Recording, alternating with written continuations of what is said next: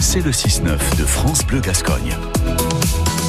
Tous les 15 jours, la maison éco-citoyenne et sa directrice Emmanuelle P2R est invitée sur France Bleu Gascogne pour mettre en avant un acteur, une structure, un événement éco-responsable dans les Landes parce que dans le département, ça bouge hein, pour un futur plus vert. Bonjour Emmanuelle P2R. Bonjour.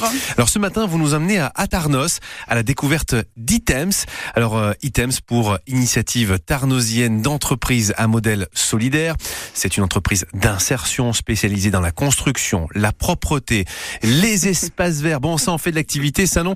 Euh, parlez-nous donc de, cette structure. Et oui, je vous en parle et je suis ravie de le faire car écoutez bien, cette entreprise d'insertion avance vraiment droit vers un futur durable comme on veut le défendre à la maison éco-citoyenne des Landes. Items, à la base, et je vous parle de ça, c'était il y a 25 ans, euh, c'est une structure qui a été fondée au sein du foyer pour jeunes travailleurs de Tarnos. L'association procurait du coup un logement aux jeunes, mais quid d'un travail, ils ont voulu aller au bout du truc Items a été créé du coup pour mettre le pied à l'étrier à des personnes en difficulté sociale, tout ça en lien avec le tissu économique local bien évidemment. Euh, et donc l'idée c'était de produire et de commercialiser des biens et des services.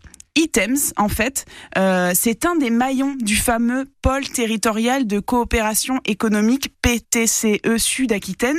Vous en avez parlé il n'y a pas très longtemps euh, sur euh, France Bleu Gascogne parce que c'est le NEC plus ultra de l'ESS, l'économie sociale et solidaire, et la ministre Olivia Grégoire est encore venue il y a quelques semaines pour la pour le visiter. Ce pôle en fait, c'est de la synergie, du collectif, de l'innovation et mis ensemble, en fait, ça donne du développement économique ultra pertinent où vraiment toutes les solutions sont mises en œuvre pour que l'humain reste au cœur de tout ça.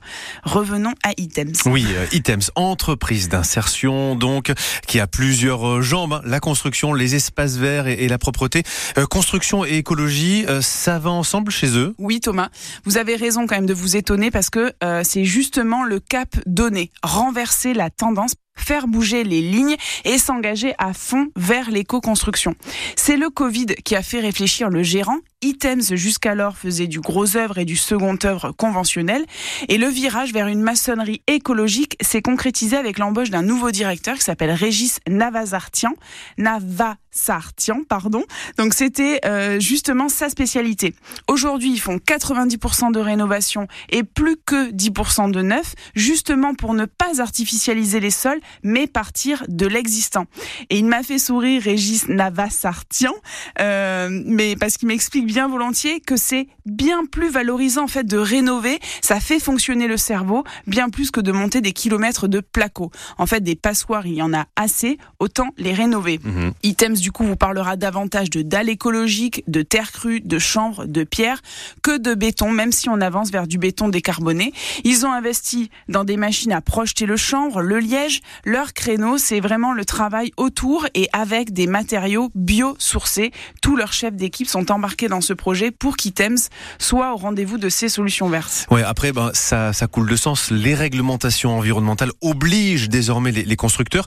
Éco-construire, ça va devenir euh, une évidence, non? Eh ben, ça va devenir. Vous parlez au futur et vous avez raison. Demain, demain, on éco-construira des lieux, oui, mais aujourd'hui, c'est encore à la marge. Régis Navas-Artian, il y a 15 ans, c'était un ovni dans le milieu. La construction en paille, c'était bien pour les livres, dans les livres pour enfants.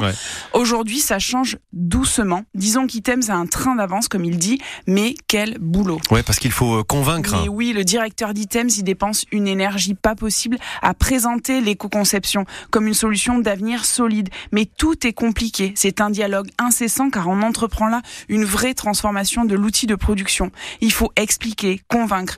Mais regardez, fin septembre, avec le cluster ODIS, qui est un cluster pour la construction et les aménagements durables, ils ont fait une journée chambre Nouvelle-Aquitaine et en fait une soixantaine de personnes sont venues, des architectes, des maîtres d'œuvre, qui ont essayé, qui ont projeté du chambre, qui ont vu et qui ont été convaincus.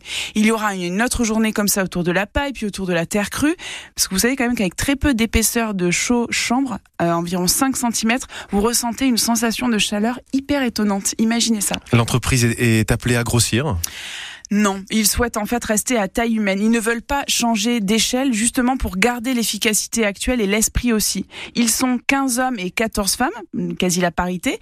Autre grand thème des objectifs du développement durable, soit dit en passant. Et ensemble, ils font une centaine de chantiers par an. Alors c'est davantage du coup ce cap éco-responsable qui va continuer de transformer la structure. Régis Navassartian espère pouvoir participer à la réalisation d'un bâtiment exemplaire dans les Landes, par exemple. Il espère pouvoir répondre à des marchés publics qui vont dans le sens de l'éco-construction et d'être choisi pour ça, ils travaillent dans ce sens. Aujourd'hui, tous les marchés ne proposent pas euh, d'aller vers l'éco-conception. Et puis tout ça, il le fait en continuant à tisser du lien avec des acteurs comme Pachama, qui est sur la déconstruction et le réemploi de matériaux réutilisables. Il continue de prêcher pour l'éco-construction dans diverses instances. Il est d'ailleurs conseiller technique de la coopérative Habitat Écoaction. Bref, son bâton de pèlerin à la main, vous imaginez que son bâton est biosourcé, bien sûr. On s'en doute. Merci beaucoup Emmanuel pour cet éclairage hein, sur cet acteur de la côte sud des Landes qui fait donc beaucoup pour l'éco-construction, mais pas que, et que l'on suivra avec intérêt euh, ici. Je vous souhaite de passer de, très belles fêtes de, fin d'année Emmanuel. Et eh ben moi aussi à l'année prochaine Thomas.